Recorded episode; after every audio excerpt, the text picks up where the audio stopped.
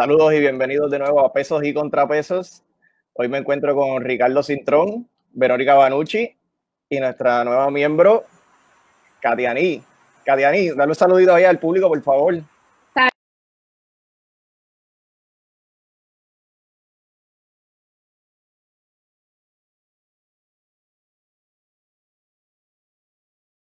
de la Facultad de Derecho temas de gran interés público. Bueno, hoy tenemos, tenemos varios temas. Estamos regresando otra vez al panel de peso y contrapeso. Vamos a tratar de hacerlo todos los viernes. Hoy se supone que fuera a las 4, pero como todavía no hemos conseguido auspiciadores para el internet, pues ya sabes, este, tenemos un poco, de problemas técnicos ahí.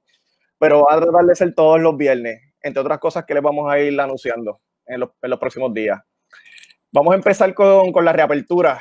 Este, estábamos, estaba hablando con los muchachos y las muchachas que hemos hablado con los invitados sobre qué ellos piensan sobre la reapertura, incluso sobre las vistas de la cámara, pero queremos ver qué piensa cada panelista.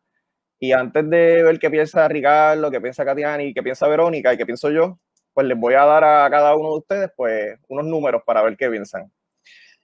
Este, aquí tenemos España, Italia, Suecia, Holanda, Alemania y Portugal, que todos ya han anunciado que van a hacer algún tipo de, reapertura o a flexibilizar por lo menos lo que son las restricciones que tienen. Y esos países como tal están por lo menos en los top 10, este, por lo menos lo que es España, Italia y Alemania, eh, son de los, de los más que, que tienen contagio y de los, pero de los más también que han hecho pruebas. Y les digo eso para que entonces puedan el contraste con lo que es Puerto Rico, al igual que en Estados Unidos. En Estados Unidos ahora tenemos a Nueva York, New Jersey, Massachusetts, Illinois y California, los top five que tienen contagios y de las personas que se han muerto. New York tiene sobre 300 mil contagios, New Jersey 130 mil, Massachusetts 73 mil, Illinois 70 y California 62 esos, esos estados todavía permanecen cerrados y no han anunciado todavía ningún tipo de reapertura. Yo creo que el más que cercano a eso puede ser California. Contrario a los países europeos, que como después hablaremos, con los diferentes panelistas, pues sí han, inclusive Italia y España, que le ha afectado tanto el COVID, pues ya tienen algunos, algunos guidelines para seguir para la reapertura. Eso, eso en contexto y sabiendo ¿verdad? más o menos cómo son los guidelines que ha establecido Casablanca y el CDC, este, tenemos 28 estados que quieren abrir parcialmente y menos de la mitad cumplen con los requisitos. Y entonces Puerto Rico no está en, no lo, no lo estoy contando, pero quieren ya, o ya, ya para mayo 4 se firmó la nueva orden ejecutiva para empezar a, a reabrir.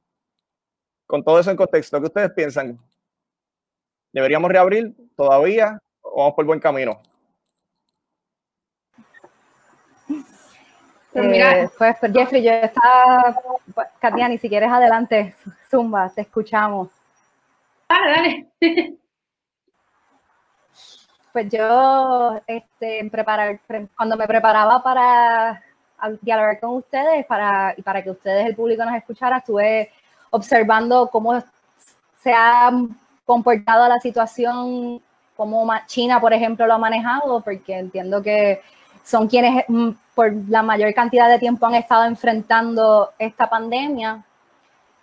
En China abrieron, reabrieron las escuelas y podíamos ver fotos el día de ayer de los estudiantes que estaban a tres pies de distancia, pero eso sí, tenían unas medidas, o sea, aparte de que les toman la temperatura, pasan por una infrarroja, o sea, la tecnología que estas personas están usando para pues la educación sería el, último tier en abril, pues es muy adelantada. Y otra cosa, un contraste importante con el caso de Puerto Rico es que en China el aeropuerto estuvo completamente cerrado.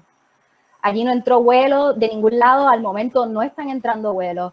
Y yo creo que en Puerto Rico un factor que hay que considerar es ese entra y sale de vuelos que vienen de Estados Unidos y que Estados Unidos en sí también ha manejado, o sea, no tiene control de la crisis ahora mismo. En Estados Unidos eh, han muerto un montón de personas, este, todavía ellos están debatiéndose cuestiones de si el virus fue o sea, hay, hay, unos issues políticos que yo creo que quizás están desviando de cómo se está manejando la situación en Estados Unidos. Y el punto de todo esto es que repercute grandemente en Puerto Rico por nuestra situación, obviamente territorial, pero también porque nosotros recibimos tantos vuelos de allá, que eso es algo que no podemos controlar, lamentablemente, no podemos cerrar el aeropuerto. Así que yo entiendo que por el momento, pues no, no estamos listos para abrir,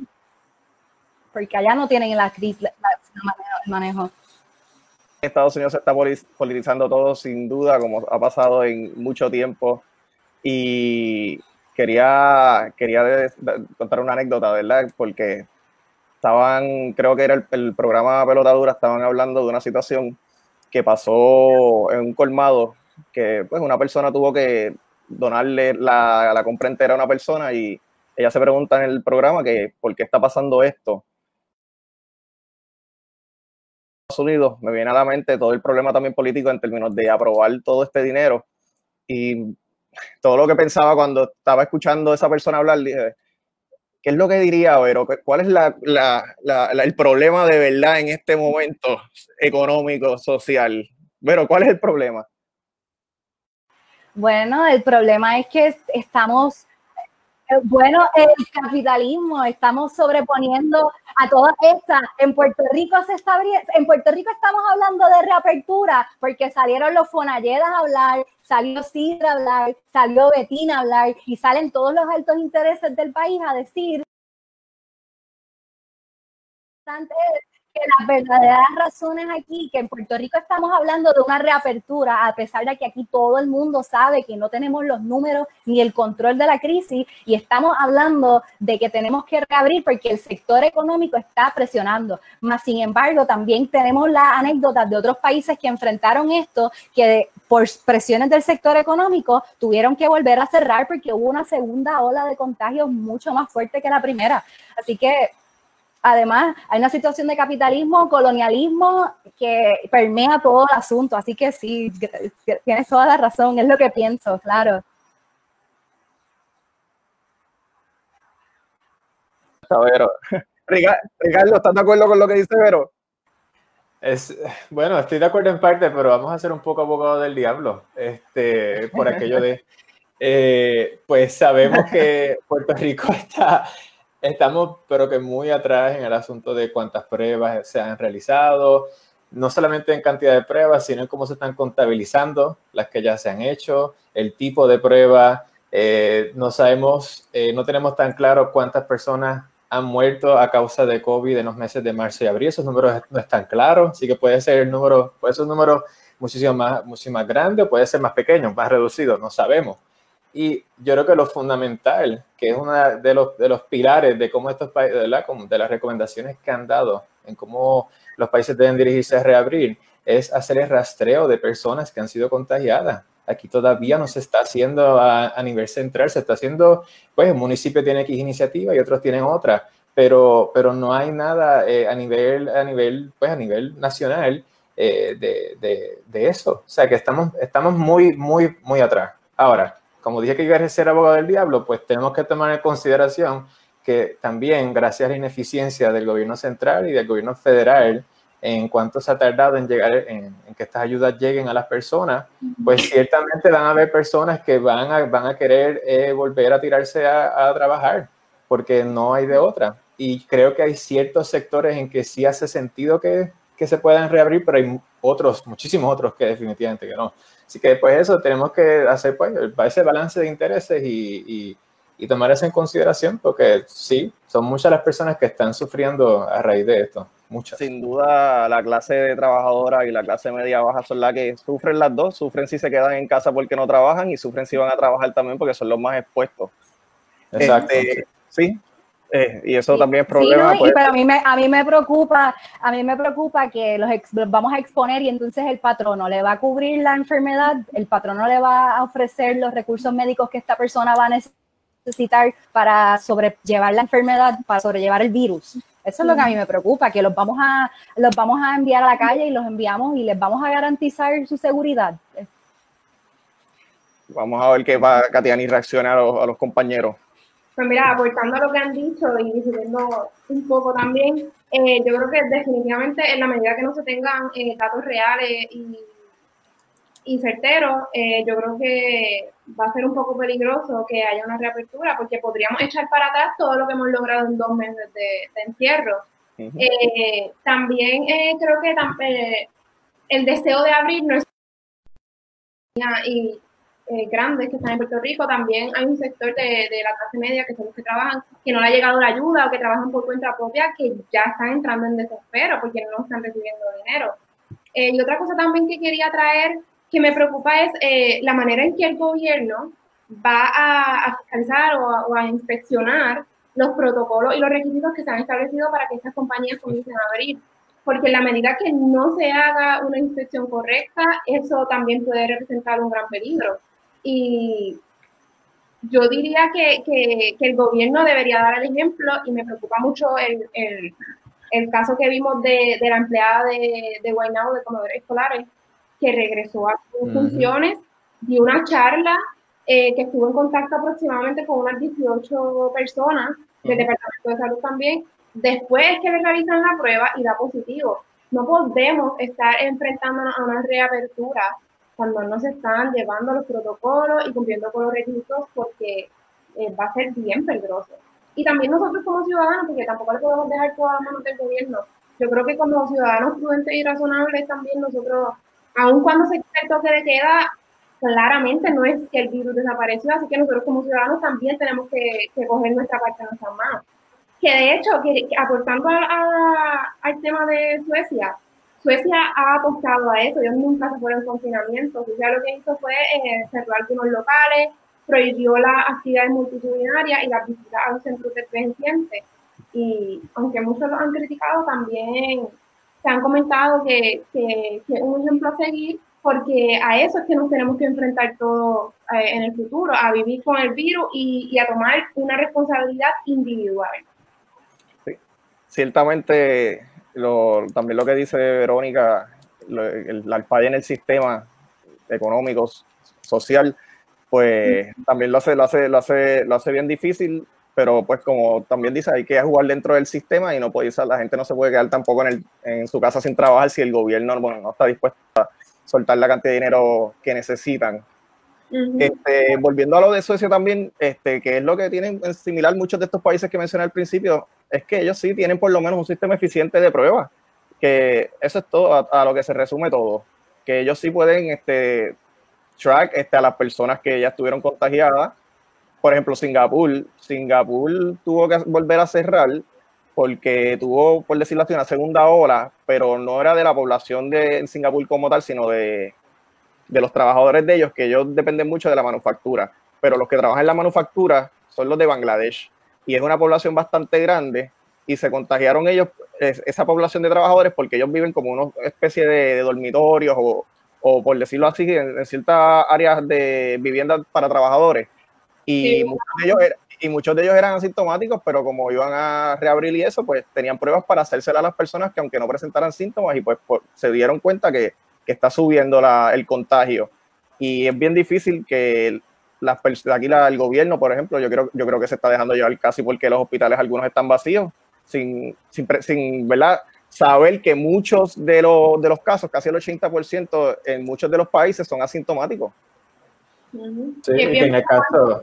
Ah, antes de entrar acá con ustedes, estaba viendo el programa de Juan Rotadura y había unos médicos explicando los, pues, los datos que tiene el gobierno y, ellos dicen que ni tan siquiera eh, hay, hay un número exacto. O sea, ahora mismo, en el momento que estamos pensando en una reapertura, no sabemos si son más o si son menos, porque pues están las pruebas moleculares, en la otra, la...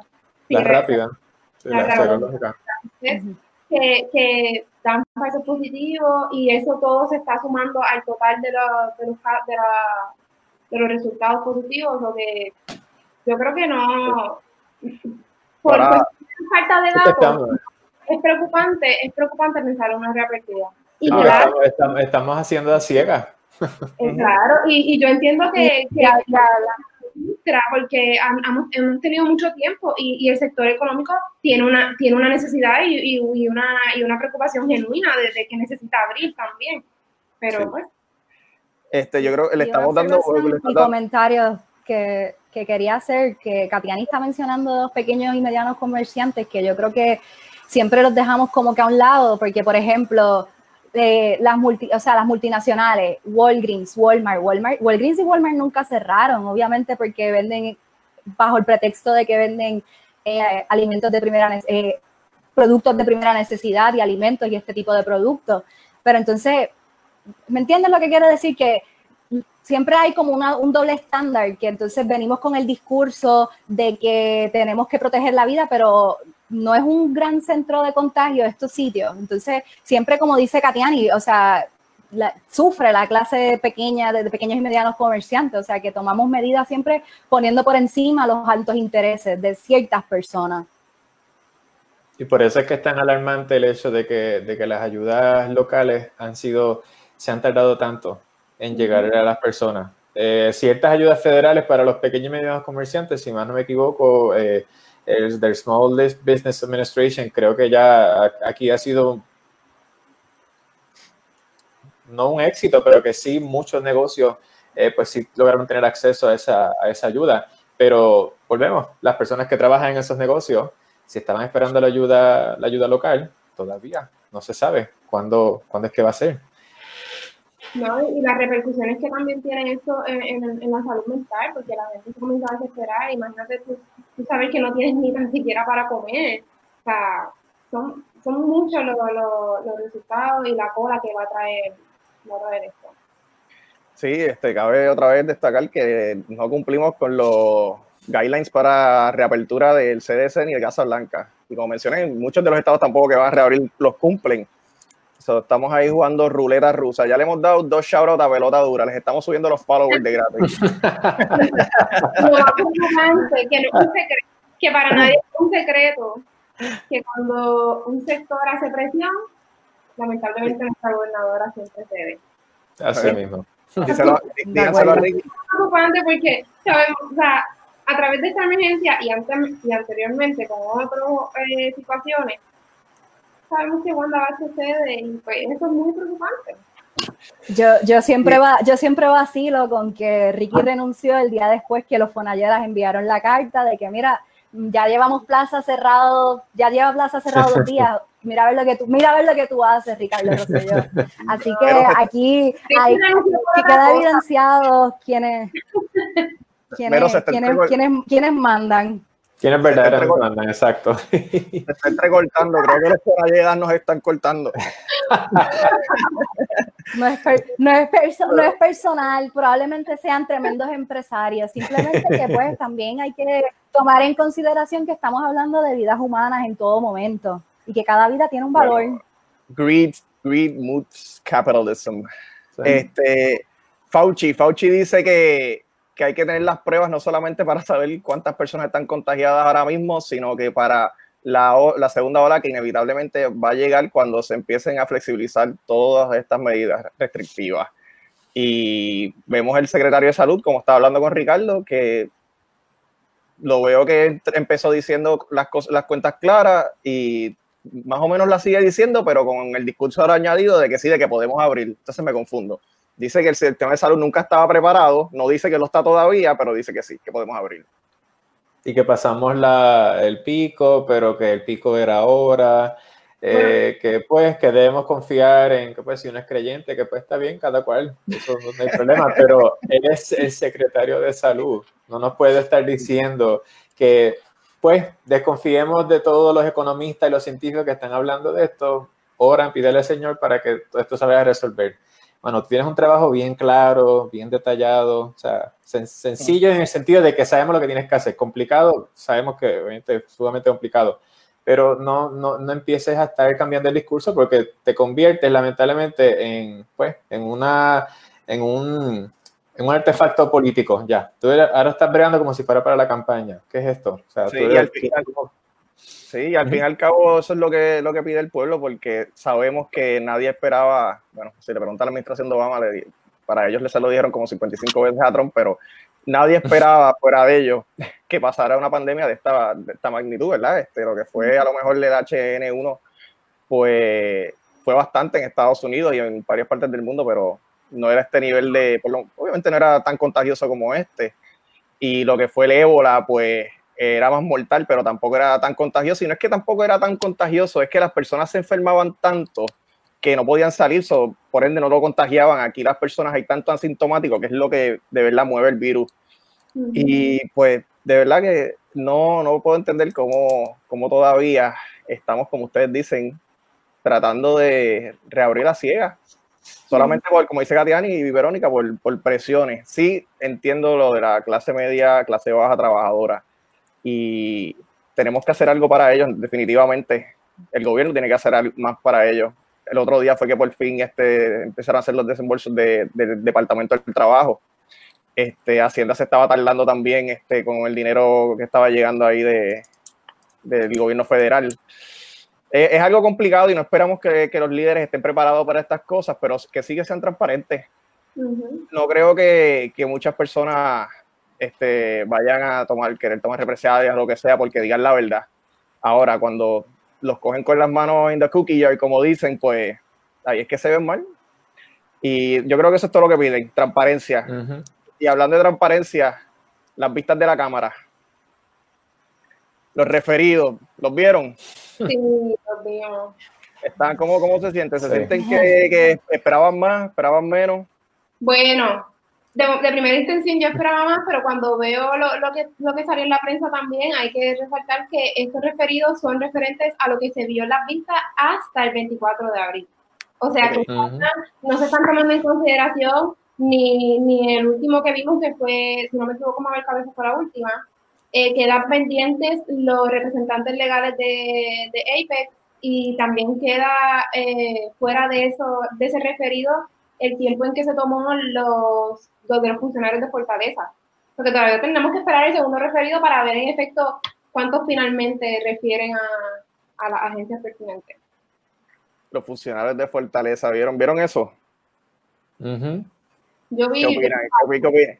¿Qué opinan de yo, yo Mabel? Pienso, yo pienso que esto es como la misma historia, pero en otro momento, en otro contexto, porque es similar sí, el mismo esquema. a los hijos, hijos, hijos talentosos, eh, pues seguimos contratando porque debemos favores políticos. Esta persona me ayudó a recaudar fondos para mi campaña y yo tengo que colocarle en una posición para devolverle el favor que esta persona ha hecho por mí. Entonces, la coloco en una oficina para la cual ella no tiene la ex, el expertise de manejar y le doy un sueldo de 7.200 dólares mensuales, que es casi seis veces más de lo que gana la persona promedio en el Puerto Rico actual. Una maestra se está ganando alrededor de 1.200, 1.400 dólares. Así que yo creo que son eh, señalamientos que hay, hay que hacer y que hay que traer a la luz pública y que aunque comencé mi, o sea, diciendo que es la misma historia, yo creo que siempre hay que señalarlo y hay que visibilizar que estas cosas están ocurriendo y con la expectativa de que algún día en Puerto Rico tengamos una verdadera meritocracia y que la persona que esté en su posición es porque merece estar allí, porque es que si no vemos cómo, o sea, yo creo que esto repercute en, en todas las áreas, o sea, uh -huh. tenemos ineficiencia en distintos sectores, en el sector del trabajo, departamento del trabajo, de, en vivienda, en hacienda, y es porque estamos contratando a las personas no porque están capacitadas, sino porque, pues, tenía que hacerlo. Me ayudó en mi campaña, me recaudó fondos, porque y casi así funciona, lamentablemente, esa es la impresión que da. Cadene. Que yo creo que, hay que, que lo importante es, es más que nada que la persona tenga la capacidad, porque también tenemos que reconocer que los puestos de confianza yo solo tengo que dar a una persona que me responda y que responda a mi política pública. O sea, sí.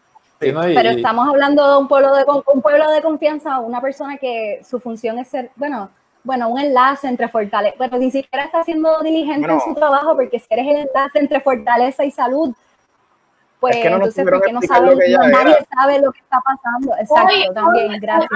Ahora mismo, hoy viene 8, ni la misma cabeza, no, le está preguntando a Wanda qué, es lo que ella tiene que hacer hoy. Mira, este, volviendo al tema de, meritocracia que lo mencionó Vero y, y Katiani, este, quiero mencionar, ¿verdad? Opinión muy personal, pueden diferir como, como siempre.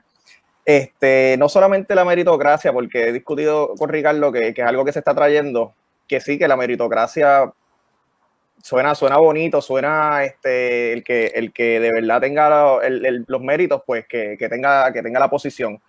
Pero esto es algo más que simplemente tener la, la educación y la experiencia, es algo más estructural. El, el sistema está hecho para que esa gente que efectivamente tenga la educación y la experiencia sean ese mismo grupo de personas que, tienen el poder. Y, ¿verdad? Aquí tampoco vamos a hacer una disertación aquí de, lo que está mal en el sistema, pero que esa es mi opinión sobre lo, de la la meritocracia. No solamente es el hecho de que tiene que estar las personas que tengan la experiencia y que tengan la educación, porque mira Raúl y Maldonado, era abogado y CPA. Los hijos talentosos que dice Tata, los, los hijos talentosos como tal que ellos dicen, son muchos abogados, son muchos CPA y muchos de ellos tienen experiencia, pero también las experiencias es porque la gente que le abrió las puertas, pues, este, les dieron esa experiencia claramente, igual, que, igual que la educación. Eso es bien peligroso la meritocracia sin cambiar el sistema como tal. Sí, porque literalmente estás dejando a que todas estas personas tengan ese eh, el acceso a la mejor educación, tanto en el secundario como cuando llegan a la universidad, doctorado, postdoctorado, todas estas cosas. Eso está perfecto. ¿Cuántas, ¿Cuántos secretarios aquí no hemos tenido secretarias que, tienen, que son eminencias? que tienen doctorado y postdoctorado y terminan haciendo barrabasadas cuando llegan a las agencias, porque es que hay un, hay un problema estructural. Mira, el, caso de Mabel Cabeza lo refleja muy bien y cómo, cómo, se, manejó, cómo se manejó el asunto de la compra de, de, de estas pruebas. Tú tienes el, eh, eh, no había claridad en la estructura de poder, en las responsabilidades, en las limitaciones, en a quién yo puedo llamar, a quién yo no puedo llamar, quién es el que estaba eh, encargado de X o Y asuntos. O sea, no, no, puede ser, no puede ser de que, que, que, que, tengamos un sistema, bueno, no puede ser, no. Bueno, es que, es, que, es recurrente, mira cómo, cómo pasó con Vázquez Pinoles, que se llamaba, ¿verdad? Sí, verdad, que Pinoles. Y, y, y, y hasta con el mismo eh, Yamil Curia, aunque él tenía algún tipo de, posición, eran estas personas que podían dar órdenes en las diferentes agencias o corporaciones así. Eso no me sorprende que, que, que Mabel, que sí estaba ahí en Fortaleza, pues, y los doctores del Task Force, que también este, fueron bajo una orden ejecutiva, estén dando órdenes. Hay gente que, que está ajena, Elías Sánchez, eh, ajeno al gobierno y están, dando, y están dando órdenes. De verdad que también a lo que dijo Vero, que es el problema principal de todos, que es el inversionismo político. Katina, ibas a decir algo. No, no, no, no. estoy escuchando. El, problema, el problema es el inversionismo político, como, como decía Vero, y pienso que, otra vez, opinión muy personal, que si movemos las campañas a financiamiento público, aunque las personas digan, ay, esta gente gastando en las campañas, véelo como una inversión a evitar la corrupción. Literalmente esa, esa ha sido una de las formas en que ciertos países han tenido éxito en cómo funciona su democracia. O sea, aquí estamos viendo de que, pues, literalmente, quien se, quien se encargue de mover y, de, y, que esas donaciones lleguen al, partido que va a ganar, pues es que va, es a la persona que le va a contestar la llamada. Ahí es donde van a estar los intereses, ahí es donde van a estar las prioridades, ahí es donde van a estar las responsabilidades y toda esta y todo este deber tan importante que es servir al pueblo de Puerto Rico. Puede sonar clichoso, pero es que eso es. No puede ser de que estén rindiéndole eh, eh, servicio a solamente una clase particular. ¿Dónde, se queda, ¿Dónde queda el resto del país? Que no puede ir a una campaña y donar 100, 200 mil, 500, o sea, toda esa cantidad de dinero. No. donantes que después cambian sus corporaciones a última hora y... Ah, claro. Oye, el proceso se flexibiliza cuando hay una emergencia, pero ahí no hubo proceso. O sea, eso, sí, no, no, inexistente. No, hay, no hubo proceso. Ni el proceso de emergencia se sigue. Sí. Este... Por eso, para, para mí tampoco, según lo han descrito en las vistas, tampoco es un proceso que tú digas que iba a ser súper eficiente para, para, para, una emergencia de esta magnitud. Pero pues, pero había que seguirlo y si está, hay que seguirlo. O sea, no, no hay break. Y hablando, y hablando de seguir, y hablando de seguir yo, yo, sí, yo. Yo quería agregar, Jeffrey, que haría hincapié en lo que ustedes están mencionando sobre la necesidad de eh, que haya una estructura. O sea, yo creo que, por ejemplo, a nosotros en derecho corporativo nos han enseñado la importancia de la gobernanza. Si nosotros tenemos un sistema en el cual no hay una gobernanza, no hay funciones definidas, pues eso se presta, esas áreas grises se prestan para facilitar luego que una persona pueda salir impune, porque si yo no tenía un deber de actuar o un deber de no actuar, pues yo no estoy incumpliendo en ningún momento. Entonces eso favorece el hecho de, o sea, facilita y pues no es favorable ante el panorama que ustedes que hemos hablado aquí, que hemos descrito sobre el clientelismo, el, el ay, el, este, ¿cómo dice? El, inversionismo, sí. sí. los dos, el clientelismo. El inversionismo.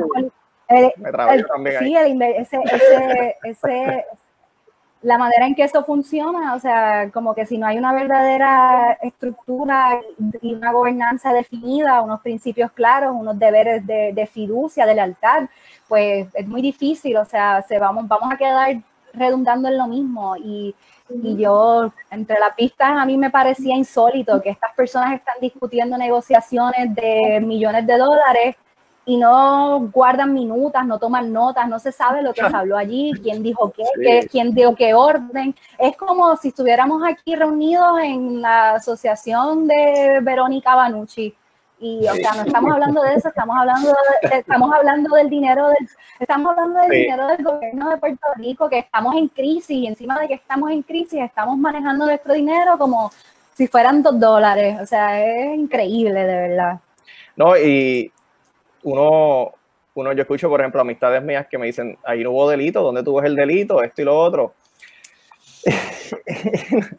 y yo, yo digo como que, mira, vamos a quitar el elemento del delito por un momento y tocar lo de, lo, de Verónica. Estas personas, según lo que se desprende de las vistas, ninguno sabía quién le tocaba qué. Está todo el mundo se le olvida quién estaba en qué lugar. O sea, una negligencia crasa como mínimo. Y añádele, a eso que, no sé si es que no conocen lo que es el delito de perjuicio o, le han, o, le han perdido, pero a eso súmale que, que todos han dicho eh, eh, versiones diferentes, o sea, que evidentemente alguien está mintiendo.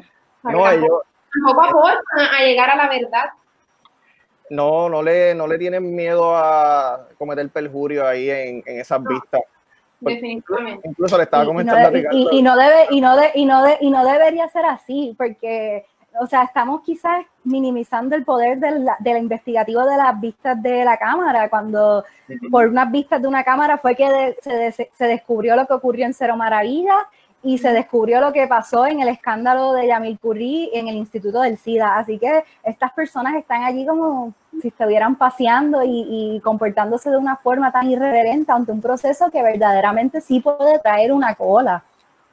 El, problema, el problema va a ser, déjame puntualizar algo rápido, el, que pues eh, ciertamente la pregunta de que si aquí se cometió delito o no, pues es la que todavía pues uno se queda como que, ok, termina la pista, hablaron con todas las personas que tenían que hablar, todo el mundo sabemos que eh, lo que han hecho es mentir ahí constantemente, porque hay versiones encontradas, pero yo creo que el más cínico, la más cínica, de, o sea, puertorriqueña y puertorriqueña, lo que va a decir es sí, pero esos 18 millones que se habían adelantado, los devolvieron. Nadie se apropió ilegalmente de ese dinero. Por tanto, ¿cómo tú vas a decir que, ese, que ocurrió un delito? No se dio la comisión. Y lamentablemente, como, como sabemos por el ámbito penal, pues el, el cuantum de prueba es tan elevado, más allá de duda razonable, pues mira, eh, aquí yo puede, suele sonar controversial, pero honestamente hay ciertos delitos tales como estos que están asociados a lo que es claramente corrupción, que el estándar tiene que bajarse dramáticamente. No puede ser de que sea tan elevado porque así, así es como tantos y tantos eh, eh, políticos eh, corruptos siguen todavía en las calles, siguen abriendo corporaciones, siguen teniendo negocios con el, con el gobierno. O sea, no, no puede ser, no puede ser. Así. No, pero, ah, pero yo, yo, yo, agrega, yo agregaría a Ricardo lo que, perdónenme, me metí otra vez aquí a hablar, es que si no lo digo exploto, porque es que, o sea, a quien le, a quien le, corre, a quien le corresponde o sea, yo, a veces lo veo, no, no, quiero, no quiero sonar como la, la, persona que menos confianza le tiene a la rama legislativa, pero a quien le correspondería eso que está diciendo Ricardo a la rama legislativa. Y, vamos a ver, ellos quieren que los procesos de corrupción, el estándar probatorio sea menor, ¿eso les conviene a ellos o eso les presentaría quizás un posible riesgo? No sé, o sea, para mí... Ahí están alineados los dos partidos. Se van, a, se van a, claro, se van a bajar su techo de derecho, de, de, de, de posibilidades de, su marco. Y pues nada, eso era lo que quería decir. Katiani. Eh, que, que, que, lo que menciona Ricardo, que, que en efecto el desembolso no se dio, no se, no, pues, no se perdió el dinero, pero, o sea, y el efecto que tuvo, eh, eh, ahora mismo no, no tenemos todas las pruebas que necesitamos, eso ha retrasado el proceso también. Estamos perdiendo, o sea, estamos invirtiendo dinero del pueblo también en esta pista, porque eso no, eso no es de gratis tampoco. Entonces estamos en un momento de emergencia, eh, sacando también a, funcionarios de, de, sus puestos para que puedan eh, ir y, decir lo que, lo que sucedió para tratar de encontrar la verdad, que yo creo que más allá del dinero que se haya perdido, que se haya recuperado y no se haya perdido eh, por esta transacción, eh, es la repercusión que tiene en el momento histórico en la salud de los puertorriqueños y en el efecto en los datos que no podemos tener. No, y como, como, dice, como dice Ricardo, en la cuestión del delito, nosotros podemos, nosotros podemos ver el Código Penal ahora mismo y podemos ver la, la parte en que habla de los delitos de los funcionarios. Y uno puede deducir de este o inferir, por, por ejemplo, si esto, esto pudo ocurrir porque si esta persona era donante y entonces segundo estaba, lo conoce y lo está refiriendo y esta persona también conoce a esta persona y se, se, se, ve el hilo conductor y se ve que se está favoreciendo a terceros, como, como dicen algunos de los, de los artículos del Código Penal que no tiene que ser porque Mabel Cabeza o Segundo se beneficiaron ellos. Pero volviendo a Ricardo, nosotros lo podemos ver y podemos inferirlo igual que todo el mundo, porque se, por lo menos prima fácil se ve súper claro. Pero el estándar es muy alto y probarlo en un tribunal está, muy, está, está difícil. Y que uno pensaría que... y, otra, y, otra, y otra cosa es que, que, llegue, que llegue al tribunal. También. También. y algo que dijo Katiani, que quería, que quería mencionar, incluso hablando de, también lo mencionó Ricardo, de ellos justificando, mira, como quiera eso, el dinero pues no se pagó. Hasta en eso mienten, porque también mienten por qué fue que no se pagó. Están diciendo que, que uno dice que, que, fue el banco, el otro dice que fue que eh, no, no fue aprobada. También hay versiones de por qué no se, por qué no se desembolsó el dinero. tampoco están ellos mismos claros que uno pensaría que por, por, la mera negligencia crasa de parte de ellos, alguien debería responder criminalmente por esto. Pero lamentablemente no. Yo pues soy demasiado cínico, no creo que va a pasar. Pero como cuando Pero como el lenguaje este, bueno, pues segundo me dio estas instrucciones y después segundo dice, bueno, yo hablo así, pero no fue una instrucción, una instrucción, fue una sugerencia. Entonces, me cago en el poder que yo No, eh, oye, hablando, y para terminar todo esto, ¿qué piensan de, de, de, los mensajes del presidente de la comisión, a Mabel Cabeza? ¿Es razón para que se inhiba? Bueno, lo que pasa es, por, para aquellos que no lo saben, el, presidente, aparentemente, cuando empezó todo esto, empezó a hacer algunos referidos, o por lo menos envió unos resúmenes, un resumen a través de, mensajes de texto, y creo que también incluso quería que le subieran el sueldo a alguien, o fue o un pedido de, para subirle el sueldo a alguien. Y eso fue unos textos a Mabel Cabeza que la, abogada de Mabel lo, sacó, lo filtró. ¿Qué ustedes piensan? Yo pienso que hay, eh, las dos caras de la moneda también porque eh, los representantes obviamente están allí para responderle a sus constituyentes. Y en la medida de que esas personas que se acercaron a los representantes sean parte del presidente de San Juan al cual él responde y la intervención no haya sido una indebida, yo no le veo, honestamente, yo no le veo tampoco, tampoco nada malo. Tampoco he tenido acceso a, ver directamente los mensajes, pero eso es lo que puedo, lo que puedo yo pensar. Que hay que ver las dos cosas también. Sí, que uno... Está cumpliendo con su responsabilidad. si, lo hizo así, si no fue una sentencia inmedida, porque tiene que responder a su constituyente y ayudarlo para eso están ahí. Exacto, que uno aquí uno rápido pues puede cuestionarse, bueno, claro, ¿a quién beneficia el que no sea él el que esté pues continuando eh, esta pista? También pues hay que, lo mismo, hay también, no lo mismo, me refiero a que autenticar también esos mensajes de texto. Cualquiera puede reproducir mensajes de texto, no es por defenderlo ni mucho menos, porque no, no conozco en detalle eso, pero, eh, pero sí también el, eh, que es la parte aquí pues, frustrante, que uno ve también una narrativa que se está levantando sobre la, la irrelevancia de, de, esta pista, de que hay, eh, de que es todo oportunismo político, es para apoyar al otro candidato del PNP, a Pedro Pierluisi, es para quedar mal a Wanda Vázquez, eh, que Johnny Méndez es el que está detrás de todo esto, es como que... Mm, todo, todo, eso no está, todo eso no está tan claro. Que, mira, si algo ha demostrado esta pista es que vemos nuevamente que nuestro gobierno en momentos de emergencia, y aunque no sean emergencias, pero pues en emergencias todo se está mucho más resaltado, eh, no saben cómo gobernar. Nos están, nos están gobernando personas que, no, eso, que eso no es su prioridad, no es su expertise, no es su vocación. Eh, eso es todo interés individual, interés del partido, interés de, del cabildero tal, de fulano de tal. No es el pueblo sí, una pregunta para que empiece Verónica, y es que es lo mismo que preguntó ahorita, pero a lo que dijo Katiani. Sí, esto, los representantes tienen que velar por sus constituyentes y cosas así son normales, pero pregunto, ¿es normal que se haga a través de WhatsApp así? Pregunto, la dejo ahí. Siga. Verónica.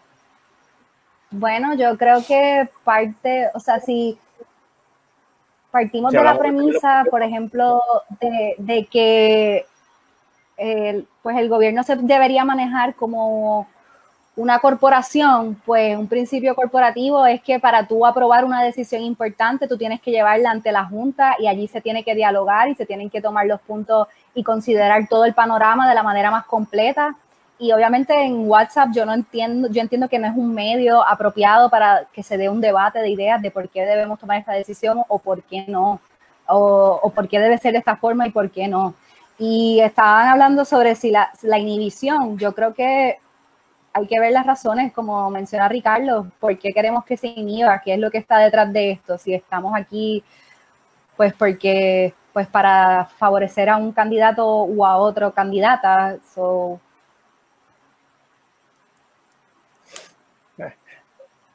Ricardo, ¿qué piensas? Los procesos en WhatsApp, Telegram.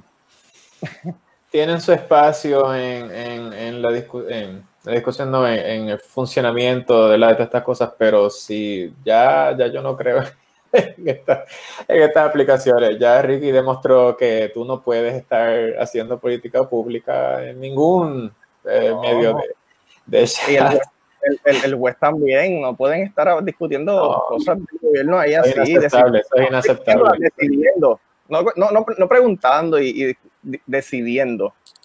Katiani.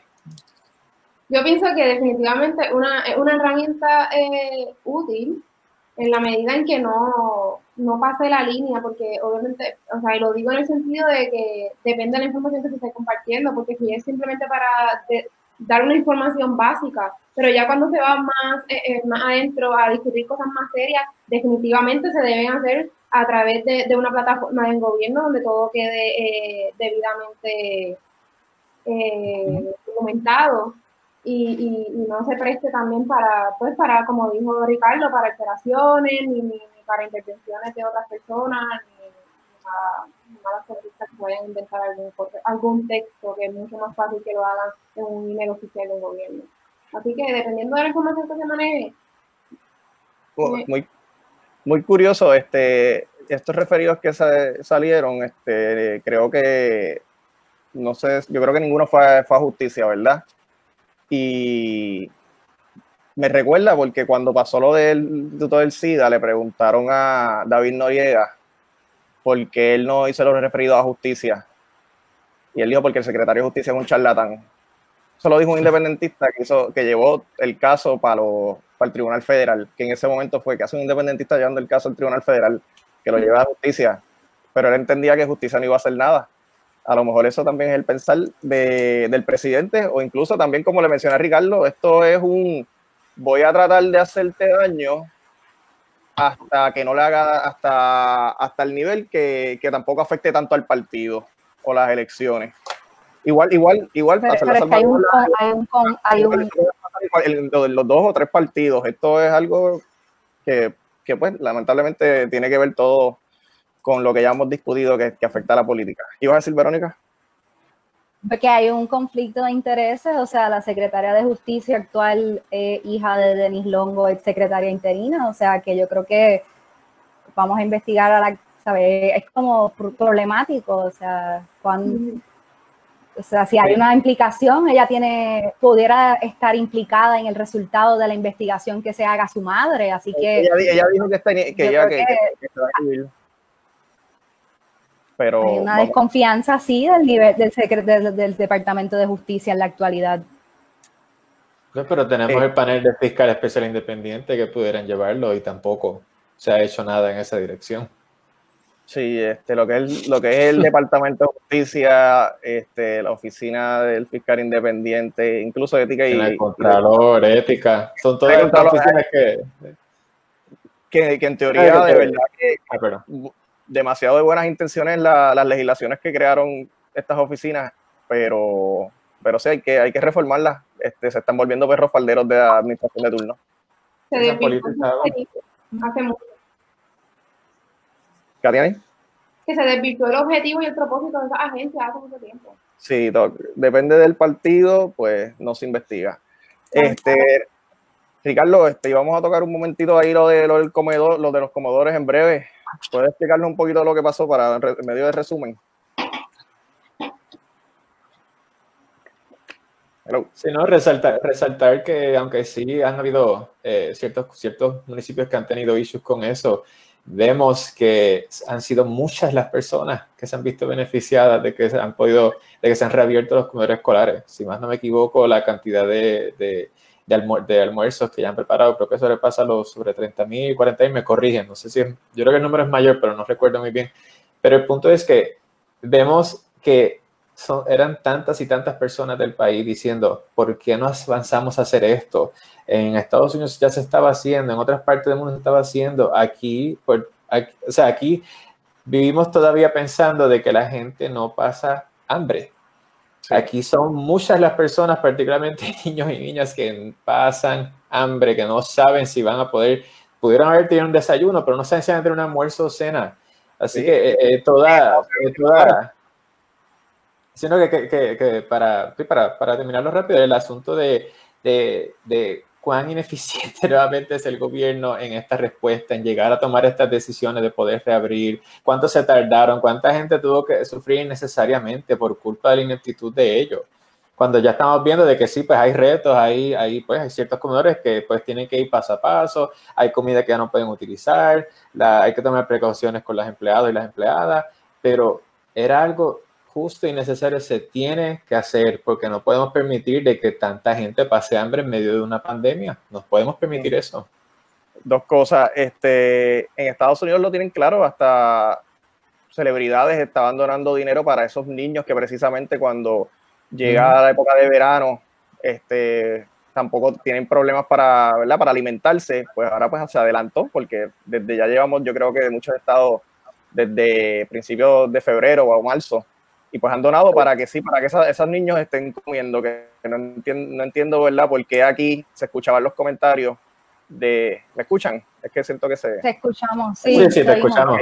Sí, sí. No sé por qué aquí se, este, tuve que escuchar un comentario de, pero ¿y qué pasa con los nenes en verano? ¿Se mueren de hambre? Como si, como si en verano también este, comen, están, están tranquilos. Muchos de esos, como tú dices, depende de, esa, de ese almuerzo que comen en, en esa escuela.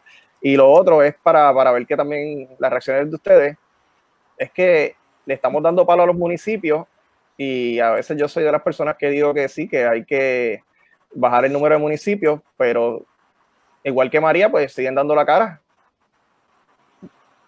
Jeffrey, y añadiendo a eso. Ah, sí, adelante. Katiani. Añadiéndole a eso también, eh, ahora lo de ah, le, le, le, delegaron a los municipios lo de la, la entrega de los alimentos y a eso añadiré también ahora que prácticamente le están delegando el rastreo porque el gobierno central y el departamento de salud no lo está haciendo. y, y a que, que no tienen los recursos económicos. Y a mí, por ejemplo, me da muchísima pena, yo soy de Yauco y me da muchísima pena en estos municipios que se vieron afectados por los terremotos y ahora encima tienen la pandemia, o sea que estos alcaldes están bregando con personas que literalmente todavía están viviendo en la calle, no tienen los recursos para atender esa emergencia y ahora encima están trabajando con la emergencia del COVID sin los recursos eh, eh, ni, económicos ni de personal. o sea, es bien fuerte y es bien triste. Y uno lo ve en la cara de los alcaldes reflejados. Esta semana salió una entrevista del alcalde de Guanica y, su cara reflejaba mucha frustración, mucha tristeza y, emocionalmente se, notaba demasiado. Y, y eso, eso choca mucho y frustra. Sí, el área azul no ha parado de temblar. Sabemos que el dinero también está, lo que pasa es que no, no, llega a donde tiene que llegar. Todavía de María no ha llegado a donde tiene que llegar. Verónica. Que yo, que yo quería decir, recalcar que ciertamente, como menciona Ricardo, o sea, a veces se nos olvida porque no nos toca de cerca la realidad. Y la realidad en Puerto Rico es que 6 de cada niño vive bajo el nivel de pobreza. Eso representa un 58%. Así que ciertamente había una necesidad y el comedores escolares pues tiene un deber ministerial de alimentar a los niños y a las niñas. Y yo sí puedo entender que había una preocupación de que las empleadas del comedor en su mayoría son mujeres pues de edades un poco avanzadas, pero pues miren, es que lamentablemente pues hay, que atender a las poblaciones que son pues más vulnerables y, y, sí podríamos entrar en que estas empleadas quizás merecen un mayor sueldo y, eso estamos claros, si somos esenciales pues vamos a, a retribuirle su trabajo como si fueran esenciales.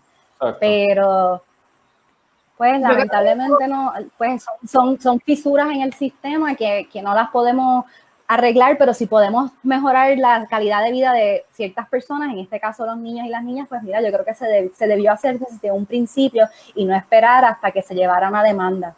En segundo lugar, quería, quería mencionar también lo de los municipios, que es paradójico que los, son los municipios los continuamos atacando cuando de verdad sí hace falta una descentralización del gobierno eh, eh, central, y son los municipios quienes han demostrado que son los que están capacitados para hacer esa primer, ese primer frente de respuesta. Lo hicieron en María, lo hicieron en los temblores y nuevamente lo están haciendo ahora con esta pandemia porque son ellos quienes han eh, organizado la manera en que vamos a distribuir estos almuerzos. En Isabela, por ejemplo, se hizo un servicarro y eso a mí me, parece, me pareció genial, eh, la manera en que se, después que se está manejando para entonces balancear el interés de los, de los menores de que reciban su alimento, pero también garantizamos la salud de las personas que están eh, trabajando. Y sobre los ataques a los municipios, yo que, creo que los, los, distintos alcaldes de los partidos que sean, yo sé que ellos están ahora mismo haciendo propuestas ante la Junta para que, pues, eh, tratar de mitigar los efectos de, del hecho de que van a tener que ellos pagar gran parte de la deuda, pero yo creo que estamos siendo un poquito, han sido un poco lenientes en el pedido, yo creo que deberían quizás unirse en un reclamo un poco más fuerte y me refiero al reclamo de que se cancele la deuda y que se audite la deuda. Y de esta forma los alcaldes, gobernadoras y todo el mundo debería adoptar el mismo reclamo porque nos estamos viendo afectados y eventualmente los municipios van a tener que dejar de dar todo el servicio que están dando en la actualidad y esto va a repercutir en la vida de nosotros y de nosotras últimamente. Así que eso. Empezamos por comedores y terminamos en deuda, porque todo está como que entre, entre la, entrelazado. Sí, todo está entrelazado. a, todo eso que tú dices, todavía no hemos empezado a pagar la deuda. Ricardo. Exacto. No, para añadir el, rápido el, último dato que de la cantidad que había dicho que eran 30, 40 mil, me equivoqué grandemente, son, ya van para 138 mil eh, almuerzos que ya se han repartido. Y ya el secretario de Educación ha anunciado de que hay muchísimos municipios, o sea, varios municipios que van a estar reabriendo sus escuelas para proveer, para proveer alimentos. Mm. Importante, tenía que hacer y... Ciertamente el toque de queda cuando se implementó funcionó y hay que darle al César lo que es del César.